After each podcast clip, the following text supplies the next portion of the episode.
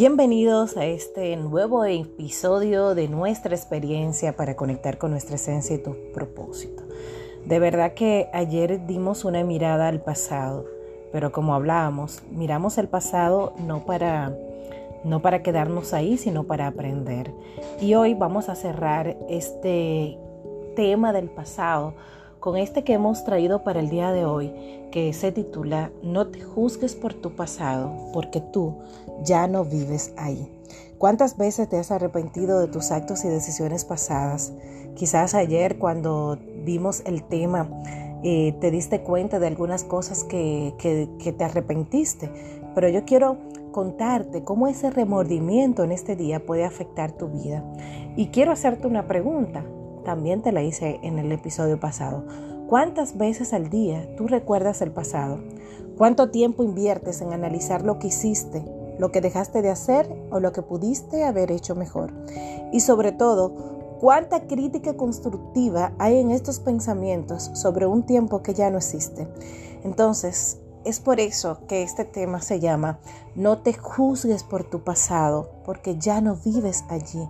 Yo sé que la mayoría se confrontó con realidades que, que dieron como resultado eh, el poder evaluar las decisiones que toman en el presente, pero la mayoría de nosotros tenemos el hábito de rememorar nuestras vivencias, los actos y decisiones anteriores con frecuencia. Sin embargo, desafortunadamente no lo hacemos desde el amor, sino desde una perspectiva muchas veces despiadada, escudriñado nuestro pasado como con una lupa, resaltando cada fallo y aplicando una exigencia de perfección muy cruel y poco realista.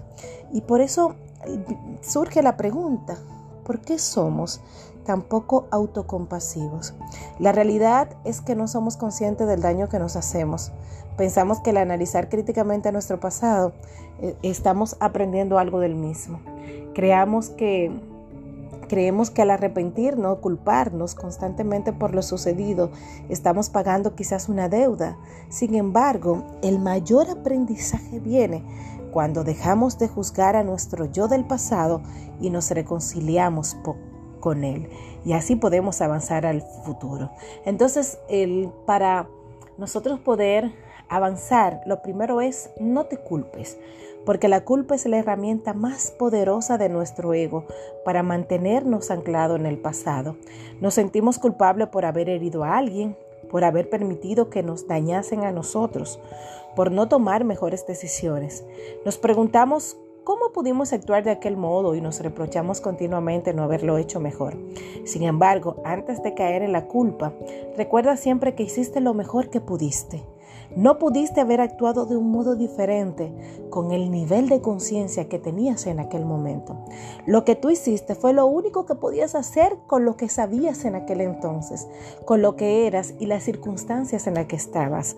Ahora, con la perspectiva de los años y ya la experiencia acumulada, yo sé que te resulta sencillo encontrar otras alternativas, pero la claridad viene siempre de lecciones, no antes luego que pasamos por un proceso de aprendizaje, es que entonces nos permite ver con mayor claridad. Si ahora tú crees eres capaz de ver el pasado desde otro ángulo, es precisamente gracias a tus errores anteriores. Así que celebra esa toma de conciencia, pero no caigas en la trampa de culparte. Hoy sabes lo que entonces no sabías. Hiciste lo que pudiste. No te arrepientas. Número dos, sin embargo, como decíamos anteriormente, muchas de las decisiones que tomamos en el pasado las tomamos según las circunstancias y las experiencias y aprendizajes que teníamos en ese momento.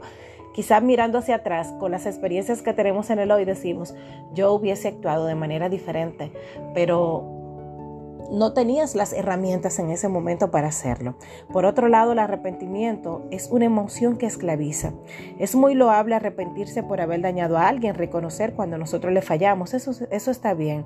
O incluso cuando nos fallamos a nosotros mismos, siempre y cuando esto venga acompañado de una actuación consecuente. Es decir, si yo reconozco y me arrepiento de que en el pasado dañé a alguien, pues tiene que venir acompañado de una acción.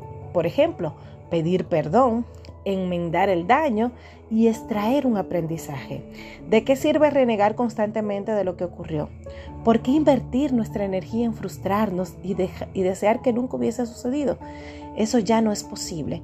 Por ello recuerda que en realidad todas esas vivencias te aportaron lecciones que te han convertido en quien eres. Es tu historia, con los errores, fallos y tropiezos, la que te ha traído hasta aquí. Agradece lo aprendido y sigue adelante. Y por último, no te condenes. Ten presente que cada día tienes la oportunidad de reinventarte, que tu pasado no define quién eres hoy. Si cometiste un error, eso no te convierte en un fracaso o una mala persona. Lo intentaste, fallaste, Ok, eso no implica que, que, vayas a volver a fallar. Si en un pasado fuiste egoísta o incapaz de poner límites, no significa que esa sea tu naturaleza. Deja de definirte y condenarte por lo que fuiste. No te juzgues por el pasado, sobre todo no te juzgues por un pasado que ya no vives. Y cerramos este día porque tenemos que aprender a, a reconciliarnos con nosotros mismos. Es momento de aprender a mirar con compasión a esa persona que fuimos. Seguramente heriste y permitiste que te hirieran. Probablemente si pudieras volver atrás con el conocimiento que ahora posees, cambiaría muchas de tus acciones pasadas. Pero no obstante, este es el tiempo de perdonarte. Compréndete y mira con amor tu versión anterior. Recuerda ante todo que las vivencias son lecciones no sentencias, y poder integrar nuestra historia y todo lo acontecido en ella es esencial para sentirnos libres de crear un nuevo camino. La culpa, el remordimiento y la autocrítica, eh, cuando lo hacemos de una manera constante, nos atan a esos momentos dolorosos, nos condenan a vivir permanentemente en un tiempo que ya pasó. Así que reconcíliate contigo y permítete seguir adelante. ¿Cómo lo hacemos? Pues yo te invito a que así como hicimos el ejercicio de mirarnos en el espejo, yo te invito a que te mires en un espejo y que te, y, que te digas, le, le hables a tu yo del pasado y le digas, Isaura, te perdono, te perdono, doy gracias por todo lo que viviste y los aprendizajes que me diste y a partir de ahora pues decido continuar el viaje. El pasado ya pasó, ya no vivo en el pasado. Aprendí de las circunstancias que, que viví y ahora estoy lista y preparada para seguir hacia adelante.